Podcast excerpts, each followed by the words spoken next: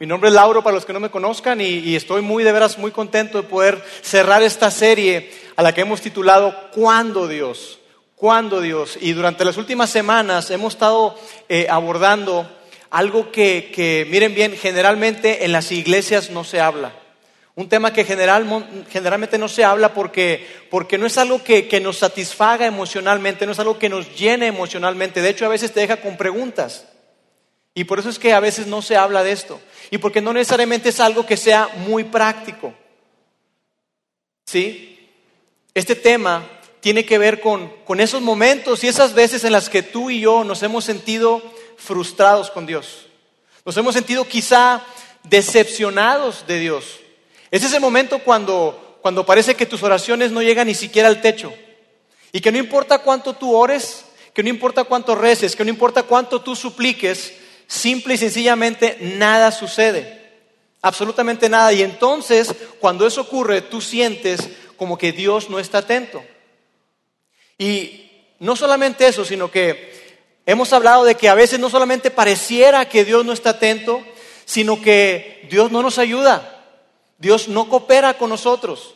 Y nuestras oraciones se convierten en un no de parte de Dios. Y cuando tú y yo recibimos un no como respuesta, eso nos, sacude y nos mueve. Y cuando sentimos que estamos, que, que, Dios está desatento a nosotros, que no está atento a tu necesidad y a la mía, eso nos sacude y nos mueve. Y cuando eso sucede, lo que tú y yo podemos pensar es que, es que el silencio de Dios significa que Él está ausente. El silencio de Dios significa que Él, que, que Él no está atento a lo que yo estoy atravesando. Y podemos también asumir que los no de Dios significan simple y sencillamente que, ¿sabes qué? Que Él no nos ama. Eso es lo que tú y yo podemos pensar, pero nada de eso es verdad. Y de hecho el enfoque de toda esta serie ha sido ayudarte a ti y a mí a recordar que lo que tú y yo experimentamos es algo muy común. Porque todos en algún momento, si somos honestos, todos en algún momento nos hemos sentido así. Todos nos hemos sentido que Dios no está atento y que no, que no nos escucha. Ese ha sido el enfoque la serie, recordarte a ti y a mí que no por eso, no porque nos sintamos así, significa que Dios no nos ama y que no por eso debemos de perder nuestra fe. Por eso, si esta es la primera vez que tú nos acompañas aquí en Vida Internacional, déjame decirte que yo te invito a que tú puedas escuchar los podcasts, donde tú puedes conseguir los audios, ya sea en los podcasts de Vida Internacional Monterrey o a través de los CDs que tenemos aquí en el lobby. Porque sabes, esta serie ha sido tan, pero tan importante para nosotros, porque refleja mucho de lo que nosotros creemos como iglesia. Nosotros queremos que, que tú y que yo tengamos una fe sustentada en algo que es real, porque Dios es real y no necesariamente significa que lo que tú le pidas a Dios, Dios te lo va a conceder. Y quizá tú puedes decirte, bueno, entonces, ¿qué caso tiene acercarme a Dios? Yo pensé que acercándome a Dios se iban a solucionar todos mis problemas, pero no. Dios tiene un plan y tiene un propósito y esa es la idea de que tú puedas entender, tú y yo podamos entender que Dios nunca está ausente. Entonces yo te recomiendo que tú puedas escuchar esos, esos CDs, esos audios, porque gente se ha acercado con nosotros a contarnos historias y nos ha dicho que, que, esta serie para ellos ha sido desafiante y que ha cambiado por completo su concepto de Dios, que ha cambiado la manera en que ellos pensaban que se podían relacionar con Dios. Por eso es que es muy importante, porque no es cierto que todos en algún momento de nuestra vida nos hemos hecho la misma pregunta.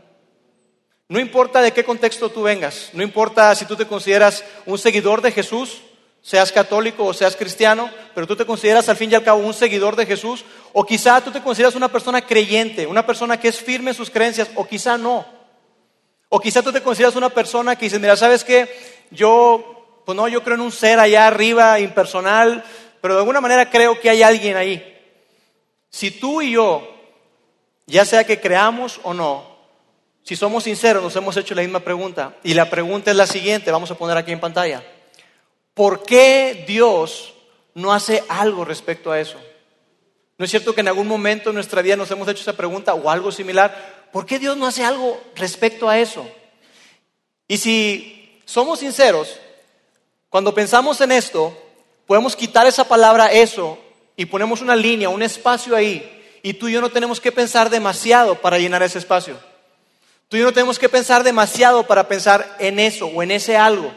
Es más, me atrevería, a decir que ese algo para muchos de los que están acá está sentado junto a ustedes.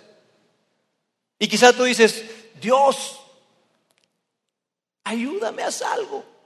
Con la gente que tienes a tu alrededor, porque no es cierto que ese algo puede estar en tu pareja, ese algo puede estar en tu familia, ese algo puede ser alguien en el trabajo. No batallamos mucho para conseguirnos qué es ese algo. Y no solamente eso, no solamente eso decir, ok, alguien que está junto a mí, alguien que, al que recurrentemente veo. ¿Qué tal de todas esas cosas? Las enfermedades. ¿Qué tal de las situaciones que pasan y que no entendemos, como lo que acaba de pasar en Nepal, un terremoto y después otro? Lo que acaba de pasar en Acuña, ese tornado que le arrebató a una mamá, este, a un bebé de 11 meses, se lo arrebató y perdió la vida. ¿No es cierto que cuando vemos todo eso en la televisión decimos, Dios, ¿qué onda? ¿Por qué no haces algo? ¿Por qué no haces algo? Y déjame decirte que cuando se trata de, de algo que es lejano, del dolor de alguien más, sí nos dolemos, sí nos puede, pero hasta estamos a veces ahí, ¿no es cierto?, frente al televisor y, oye, qué grueso lo de Houston, se, mira, está inundado. Oye, pasa de más pisa, ¿no? Así lo vemos. Pero cuando se trata de, tu dolor, cuando se trata de tu familia, cuando se trata de tu hijo o tu hija, cuando se trata de tu matrimonio, cuando se trata de, de, tus relaciones, de tus finanzas, ¿no es cierto que cobra otro significado muy diferente? Y entonces la pregunta, ¿por qué Dios no hace algo respecto a eso? No es así como a una pregunta general, sino es, Dios, ¿por qué no haces algo respecto a eso? Dios, ayúdame, ¿por qué no haces algo? Y es importante que tú y yo recordemos que ante esa pregunta, tú y yo no tenemos por qué perder la fe, que tú y yo podemos seguir creyendo, que tú y yo podemos seguir confiando.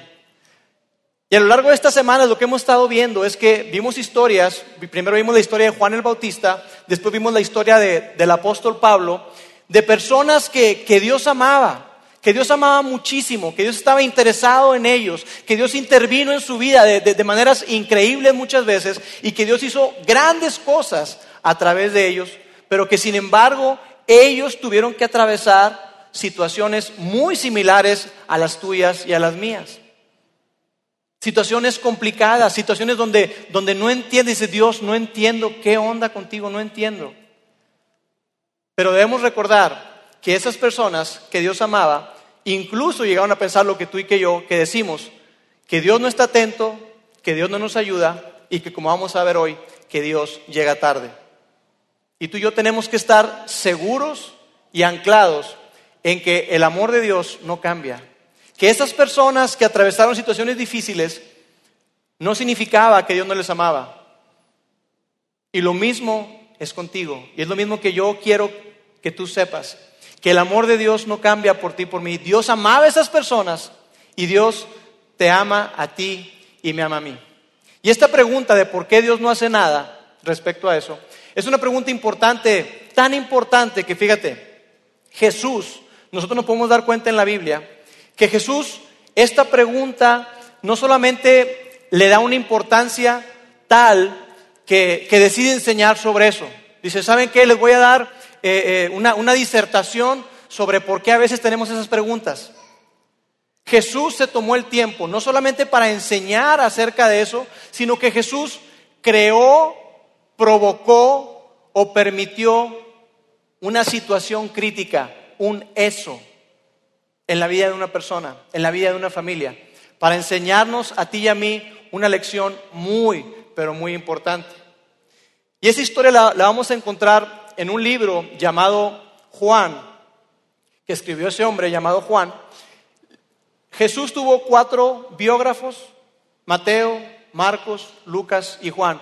Y te cuento esto por qué. Porque es importante notar que cuando, cuando Juan escribe esa historia, las otras, los otros evangelios, Mateo, Marcos y Lucas, ya habían sido escritos, ya tenían años circulando. Pero Juan, mira bien, Juan escoge ciertos milagros, ciertas señales y ciertos dichos de Jesús.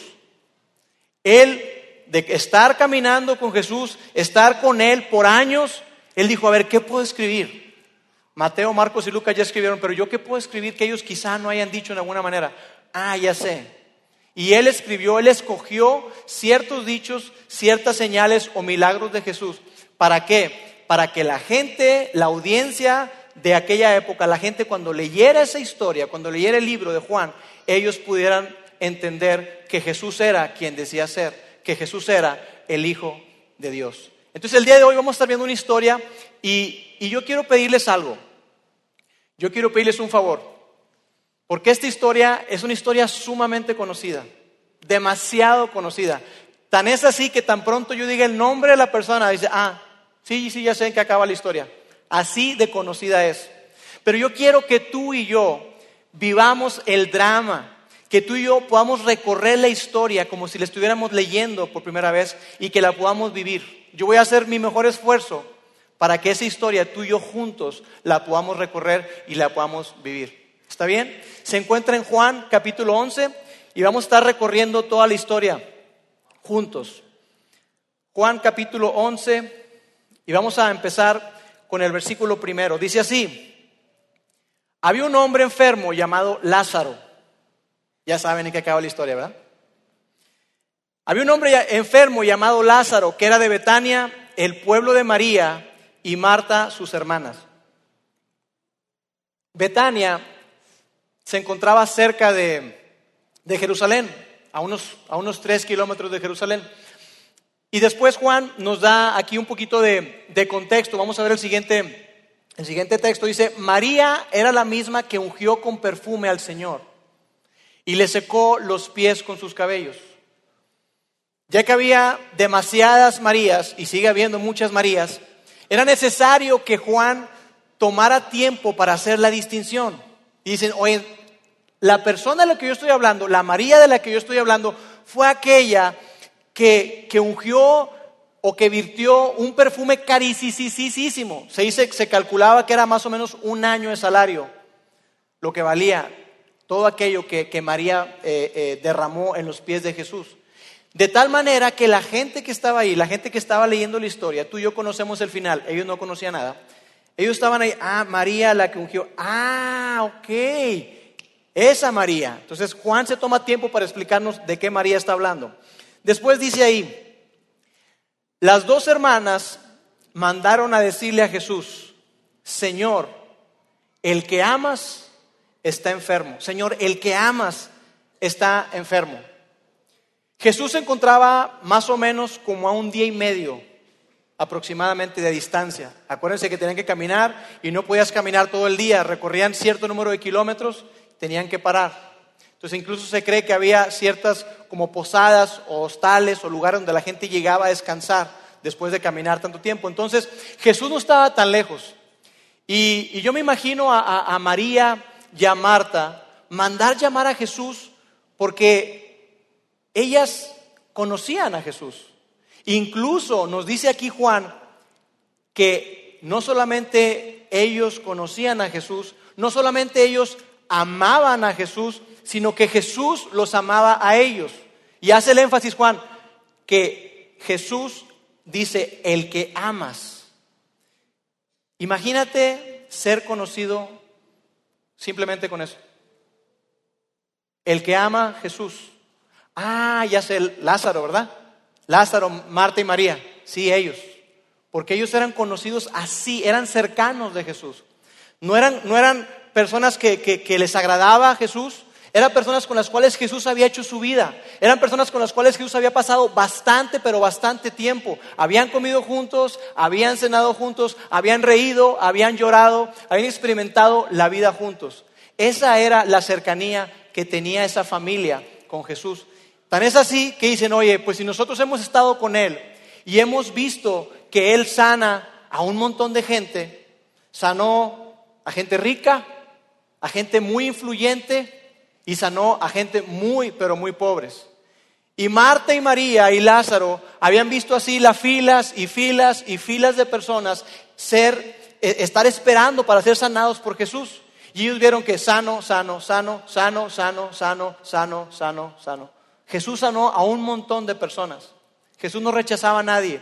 Entonces era natural que ellos teniendo esa conexión y esa cercanía con Jesús, le mandaran a llamar. Y no tuvieron que decir mucho, no tuvieron que darle instrucciones, simplemente le dijeron, Señor, el que amas está enfermo. Eso fue necesario y con eso bastó para que Jesús entendiera, entendiera el mensaje. Después continúa la historia y dice, cuando Jesús oyó esto, dijo, esta enfermedad no terminará en muerte, sino que es para la gloria de Dios. Y ahí Jesús introduce una nueva categoría, una enfermedad para la gloria de Dios. Dios, a ver, Jesús, a ver, ¿me estás diciendo que Lázaro está enfermo para la gloria de Dios? ¿Sí? ¿Cómo? ¿Algo negativo puede ser para tu gloria? Sí, sí puede ser.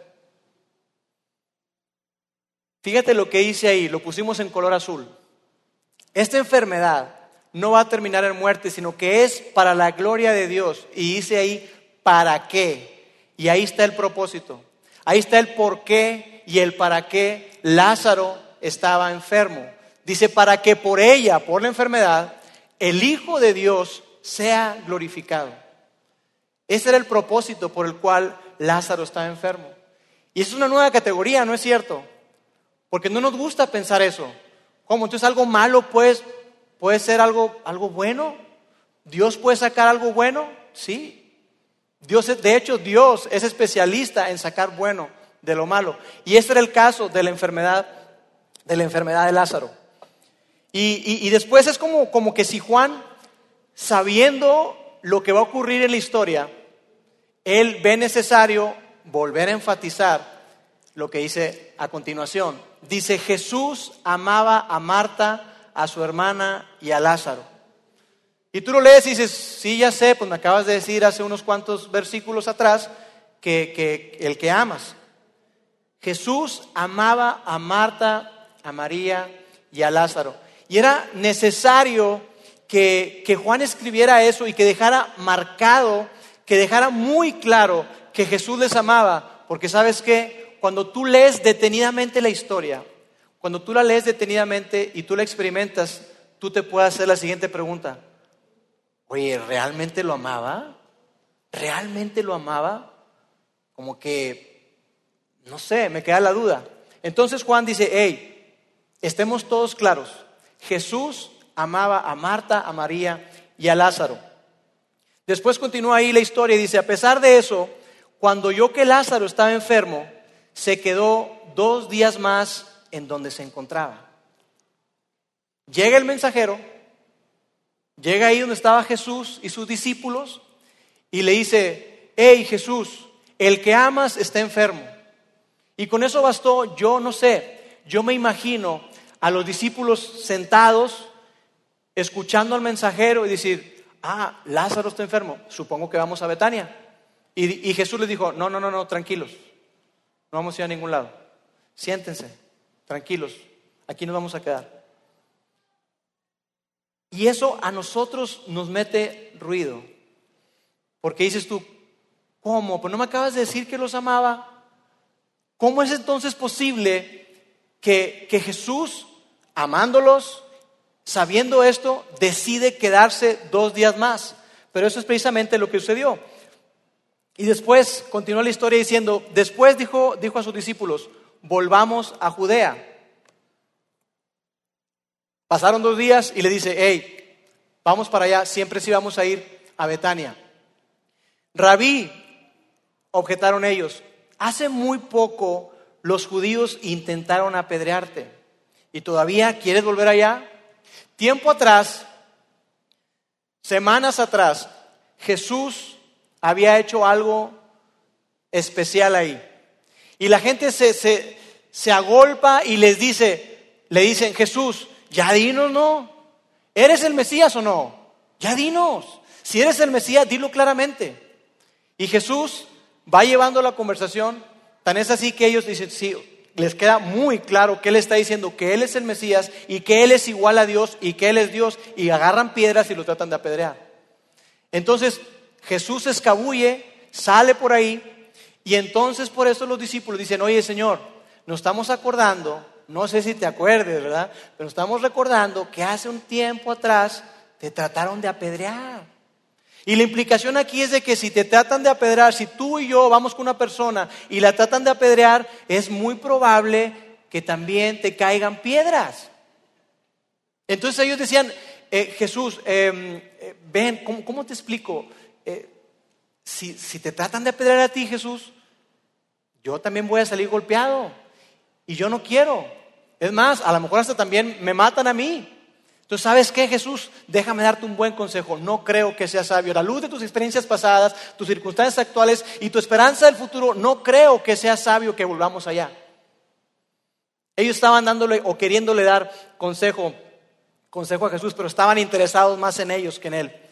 Y después Jesús dice algo que, que sacó de onda por completo a sus discípulos y que muchas veces nos puede sacar de onda a ti y a mí, como Jesús a veces lo hacía. Y Jesús le dice lo siguiente, ¿acaso el día no tiene 12 horas? ¿Acaso el día no tiene 12 horas? Y sus discípulos se quedaron así reflexionando y dijeron, ajá. ¿Y luego? Y Jesús continúa, el que anda de día no tropieza, porque tiene la luz de este mundo. Pero el que anda de noche sí tropieza, porque no tiene luz. Yo me imagino a los discípulos diciendo, wow, eso fue profundo Jesús. Pero sabes, Jesús dijo eso porque Él estaba hablando, ellos podían entender más claramente que tú y yo, eh, Jesús estaba hablando de oportunidad. Él estaba hablando de un periodo de tiempo. Y le estaba diciendo, ¿saben qué muchachos? Mi tiempo no ha llegado. Mi tiempo no ha llegado. Todavía tengo oportunidad. Todavía tengo oportunidad. Todavía no acabo mi trabajo aquí. Semanas después lo iban a arrestar, pero dice, todavía no acabo mi trabajo. Y sabes que este es el momento, esta es la oportunidad en que yo quiero que ustedes descubran y que ustedes sepan de una vez por todas quién soy yo. Esta es la oportunidad para que, para que ustedes puedan conocerme, para que ustedes puedan ver el poder que tengo, para que ustedes puedan ver el alcance que tengo. ¿Y sabes por qué estaba haciendo Jesús eso? Porque esas personas, esos discípulos, iban a ser los portadores de la esperanza que tú y yo hoy tenemos. Y era necesario que ellos entendieran que era el momento justo, porque después Jesús iba a ir.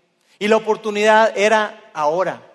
Así que les dice, yo sé que ustedes tienen miedo, yo sé que ustedes tienen temor, yo sé que ustedes dicen, hoy nos pueden apedrear, pero yo les digo, si ustedes se quedan acá, se van a perder de algo increíble que yo estoy a punto de hacer. Así que vamos, levántense y vamos.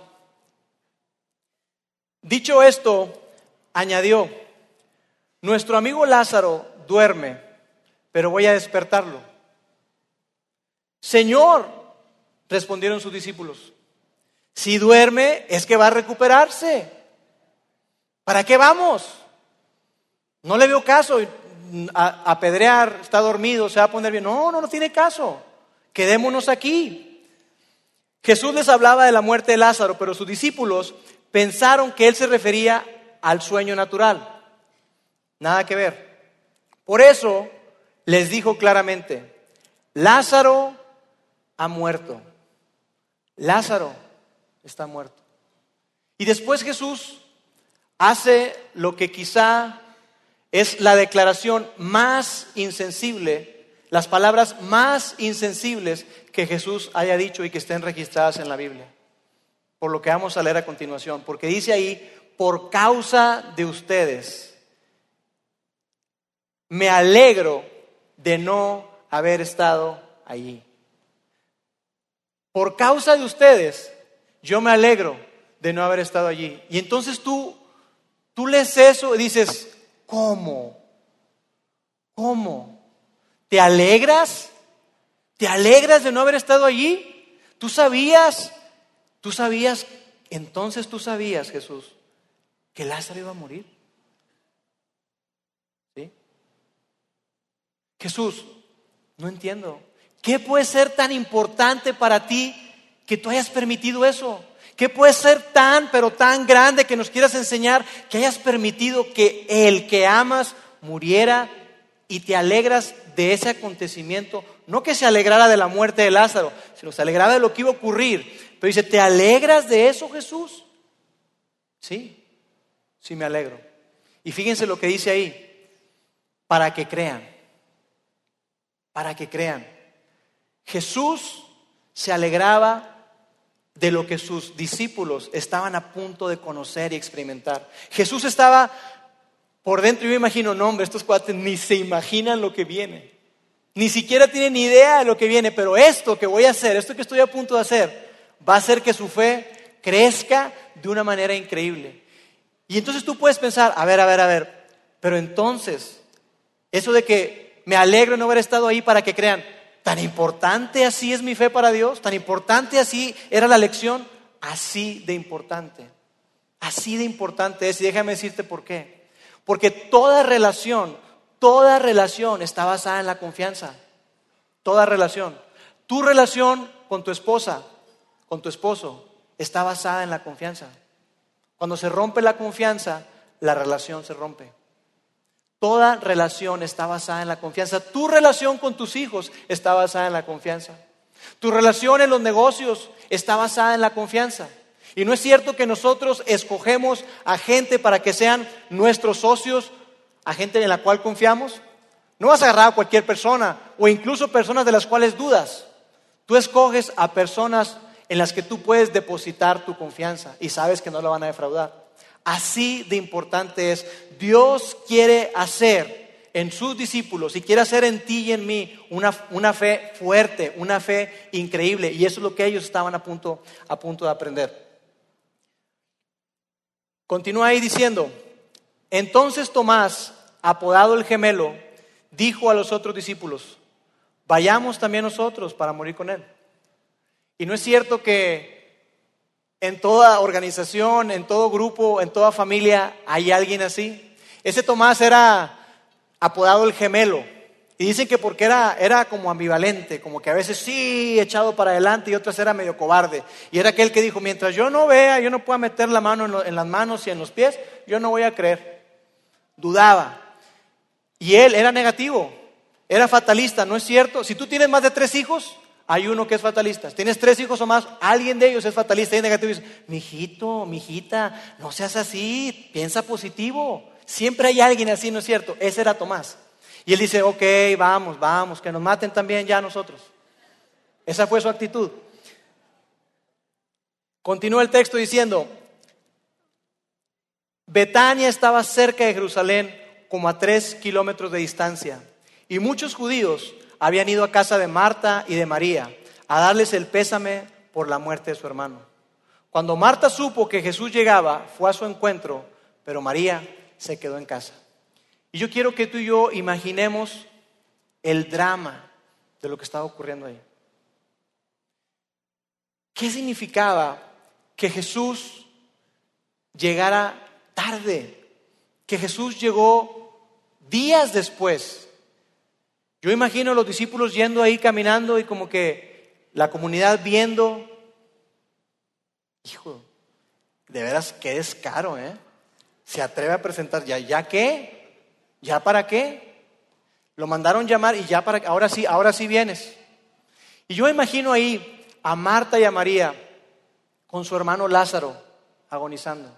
Porque sabes, en ese momento no había morfina, no había medicamento, no había nada que aminorara el dolor. Y yo me imagino a Lázaro ahí postrado, me imagino a Lázaro ahí quizás retorciéndose del dolor y a Marta y a María cuidándolo, quizás secándole el sudor y diciendo, Lázaro, Lázaro, tranquilo, ya mandamos llamar al maestro, ya mandamos llamar a Jesús, Él va a venir. Lázaro, tranquilo Lázaro, aguanta hermano, aguanta, aguanta, Él va a venir, Él va a venir, Él nos ama, Él va a venir. Lo vimos sanar enfermos, lo vimos sanar leprosos, Él va a venir, Jesús va a llegar, Jesús va a llegar, Jesús va a llegar. Y pasan los minutos, y pasan las horas, y pasan los días, y Jesús no llegó. Jesús no llegó. Y Lázaro, Lázaro murió. Y yo me imagino la escena.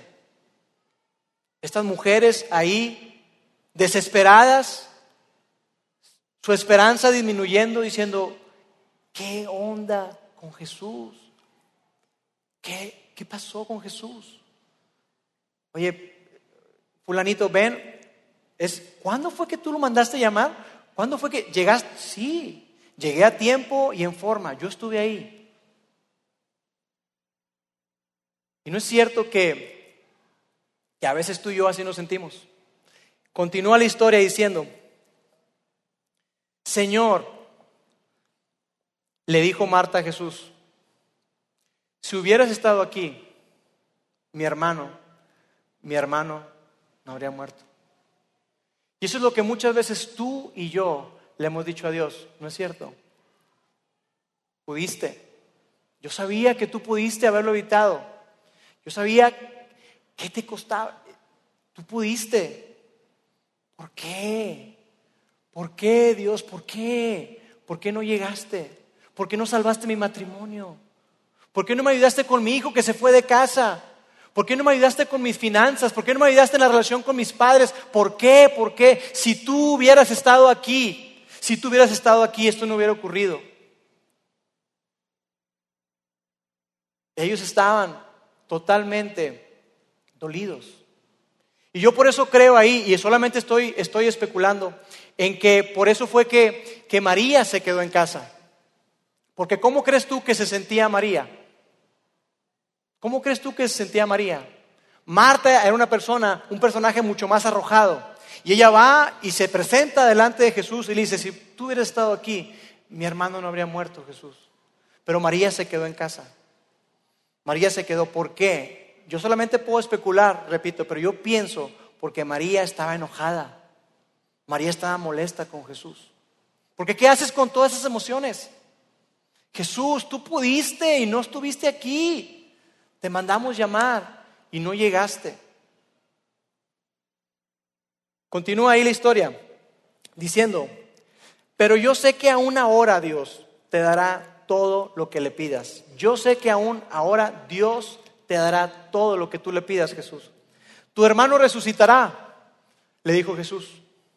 Yo sé, yo sé que resucitará en la resurrección, en el día final, respondió Marta. Y es ese momento cuando, cuando la gente se acerca a ti y con la mejor de las intenciones, con la mejor de las intenciones te dice, Él está en un mejor lugar. La vas a volver a ver. Algún día estarán juntos. Y no es que eso sea malo, pero no es cierto que, muchas veces tú te quedas, sí, ya sé, ya sé, ya sé, pero yo quiero a mi papá ahora, lo necesito ahora, quiero que esté conmigo hoy. No me vengas a explicar de teología y de cosas, de que sí, el día de mañana, sí, yo entiendo todo eso, pero, pero no, eso, eso, no, eso no, no me sana mi dolor, no me ayuda. Más o menos creo yo que esa es la respuesta que le dice, le dice Marta a Jesús. Yo sé, yo sé, yo sé. Pero después Jesús hace una declaración increíble. Jesús hace una declaración que solamente un loco haría. Jesús hace una declaración que un mentiroso haría, un impostor. O Jesús hace una declaración que solamente el Hijo de Dios se atrevería a hacer, porque tenía todos los elementos para sustentarlo. Y Jesús le dijo a Marta, yo soy la resurrección y la vida. El que cree en mí vivirá aunque muera, y todo el que vive y cree en mí no morirá jamás. Qué increíble que Jesús le haya dicho esto a Marta en medio de la pérdida de su hermano Lázaro. Lázaro acababa de morir, tenía poco tiempo, tenía días de haber muerto. Y Jesús le dice eso. Y le dice, Marta, yo sé que tú crees que la resurrección es un evento, y sí, en cierta forma lo es. Marta, yo sé que tú crees que la resurrección será en un, en un futuro, y sí, sí lo es. Pero Marta, yo quiero que tú entiendas algo. Yo soy la resurrección. Yo soy el que da vida. En mí está la vida. Yo soy la resurrección y la vida. El que cree en mí, aunque esté muerto, va a vivir. Y después Jesús le hace una pregunta a Marta, que yo creo que el día de hoy te hace a ti y me hace a mí? Es una pregunta que, que cuando, estamos, cuando estamos niños es fácil de contestar. Sí, sí, yo creo. Cuando estás más joven, sí, pero conforme pasa la vida y a veces te golpea, no es tan sencillo. Y la pregunta que le hace es la siguiente, le dice, ¿crees esto? Marta, ¿crees esto que te acabo de decir? A pesar de lo que acaba de suceder con Lázaro, a pesar de que no llegué a tiempo, a pesar de que, de que, de que viste a tu hermano sufrir y, y morir, ¿todavía crees esto? ¿Crees que yo soy quien tú pensabas que yo era antes de que sucediera lo de Lázaro? ¿Realmente crees que puedes seguir confiando en mí? En medio de tu circunstancia, en medio de lo que tú estás viviendo hoy, Jesús te dice lo mismo a ti. ¿Crees esto? En medio de que tu hijo se fue de tu casa, en medio de que tu matrimonio está en la ruina, en medio de que tus finanzas están mal, en medio de que tus relaciones están, que no sabes qué hacer, en medio de todo eso, ¿crees? ¿Todavía crees? Y Marta, Marta le contesta, sí Señor, sí Señor, yo creo que tú eres el Cristo, el Hijo de Dios, el que había de venir al mundo. Al ver llorar a María, continúa ahí, y a los judíos que la habían acompañado, Jesús se turbó y se conmovió profundamente. Y la palabra original de que se conmovió y se turbó, dicen por ahí los comentaristas que es como cuando un, caballo hace así como que, así como que, esa fue la manera en que Jesús se sacudió, Jesús sacudió por dentro. Jesús se identificó con el sentimiento de María. Se turbó tanto y, hace la pregunta, ¿dónde lo han puesto? Preguntó. Ven a verlo, Señor, le respondieron. Y Juan, con todo el sentido, Juan registra que estando en esa situación, Jesús podía identificarse con el dolor, que Jesús no era demasiado grande para no entender. Y para ti y para mí, para que tú y yo pudiéramos creer que Jesús no está lejano, que Jesús no está atento a lo que tú estás atravesando, que Jesús no está ajeno a tu dolor. Para que tú y yo pudiéramos creer y entender eso, Juan escribió ahí que Jesús lloró. Jesús lloró. Y no fue un llanto de, de incapacidad, no fue un llanto de que, chin, ¿ahora qué hago? Jesús sabía lo que iba a venir. Jesús sabía perfectamente lo que él estaba a punto de hacer, pero aún así Jesús se detuvo, Jesús se tomó el tiempo para identificarse con el dolor de María y de Marta, y de la misma manera Jesús se toma tiempo para identificarte con tu dolor y con el mío. Lo que tú sientes no está lejano a Jesús. Continúa la historia y dice, miren cuánto lo quería, dijeron los judíos. Pero algunos de ellos comentaban, este que le abrió los ojos al ciego, no podría haber, no, no, podría haber impedido que Lázaro muriera. Y otra vez la pregunta inicial, ¿por qué Dios no hizo algo? ¿Por qué Jesús no hizo algo? Conmovido una vez más, Jesús se acercó al sepulcro. Era una cueva cuya entrada estaba tapada con una piedra. Quiten la piedra, ordenó Jesús. Y esto nos habla de que la familia de Lázaro, Marta y María, era una familia acomodada, porque ellos tenían un sepulcro, tenían dónde poner a sus muertos. Muchísima gente, entre ellos Jesús, no tenía dónde ser enterrado.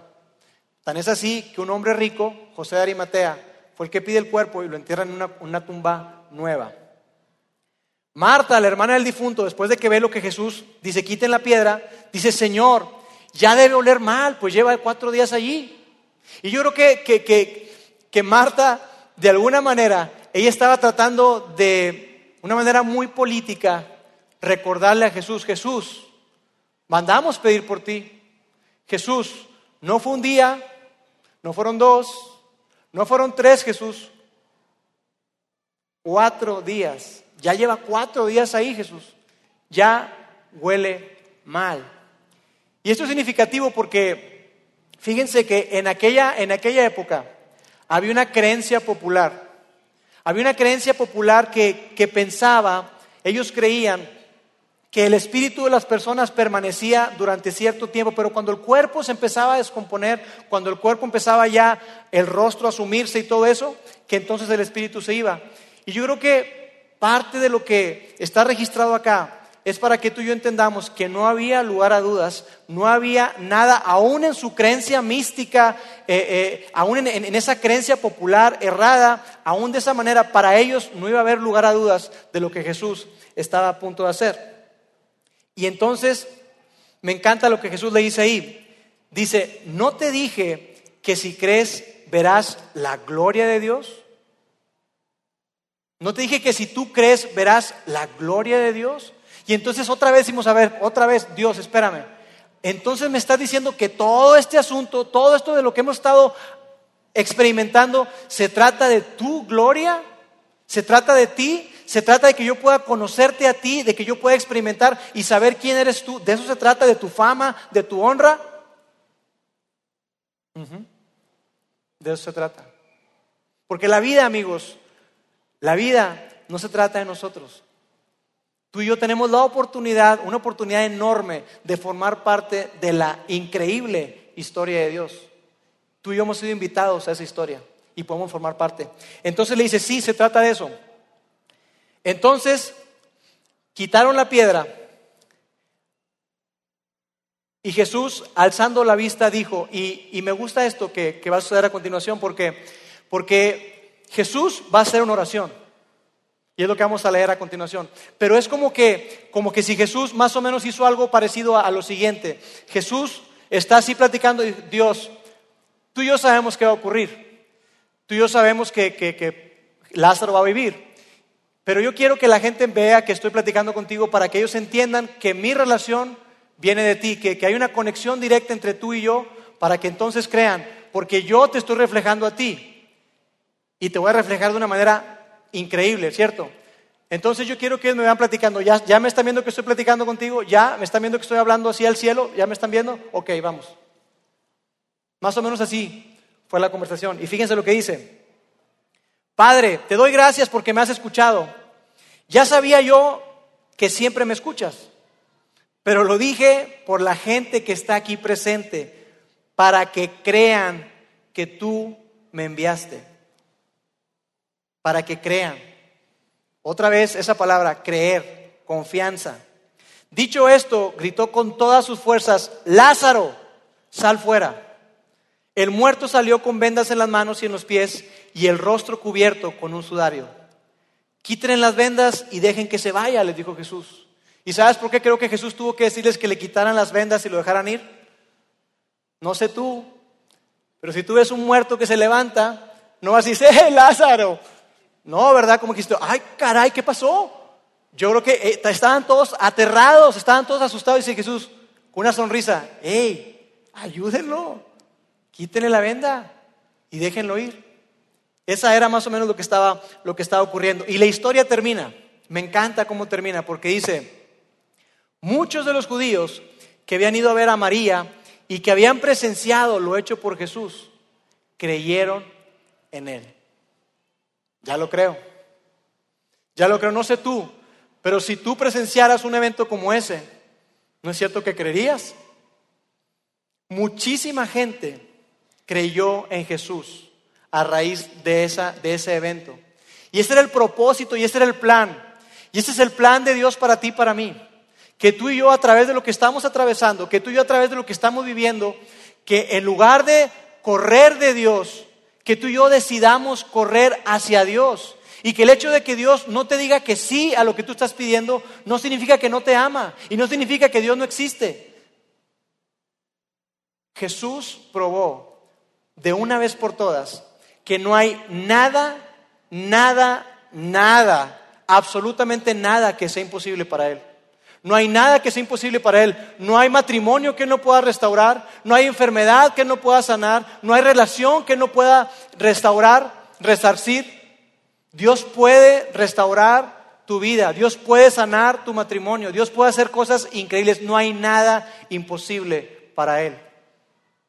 Y entonces la pregunta, ¿por qué Dios no hace nada? No lo sé. Muchas veces no sabemos. Pero lo que sí podemos saber es que Él puede, Él a veces decide esperar y que mientras tanto tú y yo podemos confiar. ¿Por qué Dios no hace nada con respecto a mi matrimonio, Lauro? ¿Por qué no hace nada con respecto a, mi relación con, con mi hijo? No lo sé, no lo sé. Pero yo sé que Él puede. Yo sé que a veces decide esperar y que tú y yo podemos confiar mientras tanto. ¿Y sabes por qué lo creo? Por ese evento que ocurrió en Betania. Por esa promesa que Él nos hizo a ti y a mí. ¿Y que es esta? Si crees, verás la gloria de Dios. Si crees, verás la gloria de Dios. Si tú y yo decidimos seguir creyendo, si tú y yo decidimos seguir confiando, si tú y yo decidimos dar, dando pasos hacia Dios, acercarnos a Él y a pesar de lo que estemos viviendo, seguir creyendo en Él, tú y yo podremos experimentar su presencia como nunca antes la hemos experimentado. Tú y yo podemos conocer a Dios como nunca antes lo hemos conocido.